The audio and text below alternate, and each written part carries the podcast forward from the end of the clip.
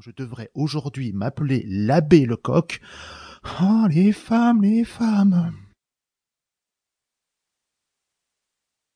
Scène 3. Crête de coq au vidangeur. Qu'est-ce que vous voulez? Je viens pour vider les, les ca- caca, les cabinets. Je suis le vi, le vi, le vi. Quelle vie? Le vidangeur. C'est pas l'heure.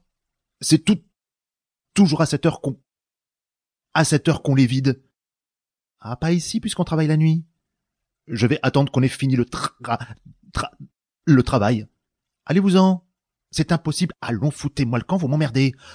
Non, monsieur, je n'en merde pas. Au, au, con- au, con- au contraire, je, je désemmerde, je désemmerde. Vous verrez, monsieur, tout à l'heure. Allez-vous-en. Le vidangeur sort. Scène 4. Crête de coq, Miché, monsieur et madame Beauflanquet. Miché, saluant cérémonieusement. Parfaitement, monsieur, mais à qui ai-je l'honneur de parler?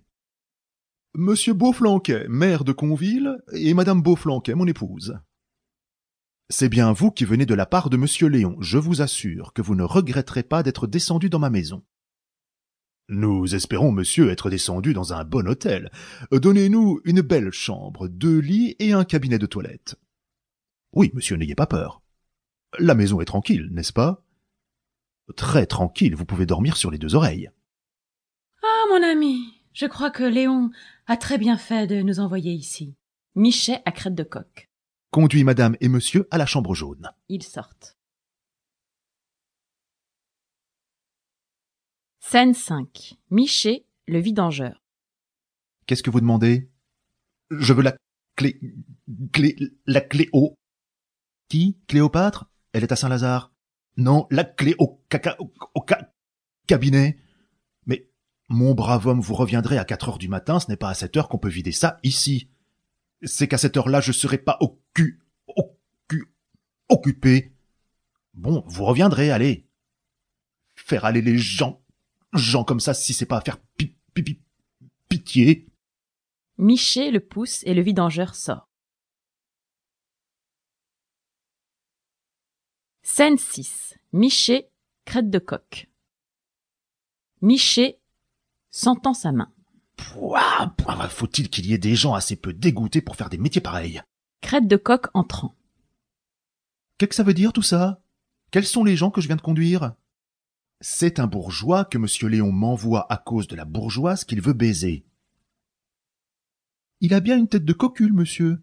Mais comment allez-vous arranger ça, vous? Faut prendre garde à la rousse. Je m'en fous pas mal. Je ferai payer le mari et l'amant. Le reste ne me regarde pas. Ma foi, c'est une bonne affaire. Il se frotte les mains.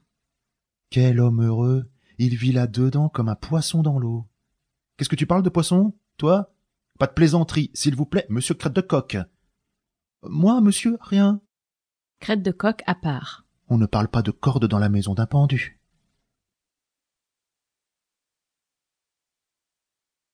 Scène 7. Miché, crête de coq, Léon. Bonjour Miché. Monsieur Léon, votre serviteur. Vous avez dû recevoir un monsieur et une dame que j'ai envoyés chez vous. Vous trouverez bien un moyen d'entortiller le mari. Ah, ah, je vous vois venir. Vous êtes encore un mari, vous. Mes compliments. Pas mal, euh, la bourgeoise. Mais que voulez-vous? Je sais bien que c'est raide de l'envoyer ici. J'ai une envie folle de coucher avec elle. Je n'ai pas d'autre moyen d'y arriver. Votre complaisance est bien rémunérée. Oh, comptez sur moi, je ferai mon possible, tout en regrettant que mon établissement ne vous suffise pas. Vos femmes sont charmantes, mais une femme du monde. Voyez-vous, c'est autre chose. Cette femme qui se donne, se livre, qui vous appartient tout entière, voilà la femme comme je voudrais en posséder une. Bougre, il vous faut du soigner à vous. On vous en foutra des bourgeoises. Enfin, je suis votre homme. Si ça réussit, vous savez, donnant, donnant. hein. Maintenant, faites-moi monter une bouteille de champagne et un poulet froid, car je crève de faim. Bonne affaire. Léon et crête de coq sortent.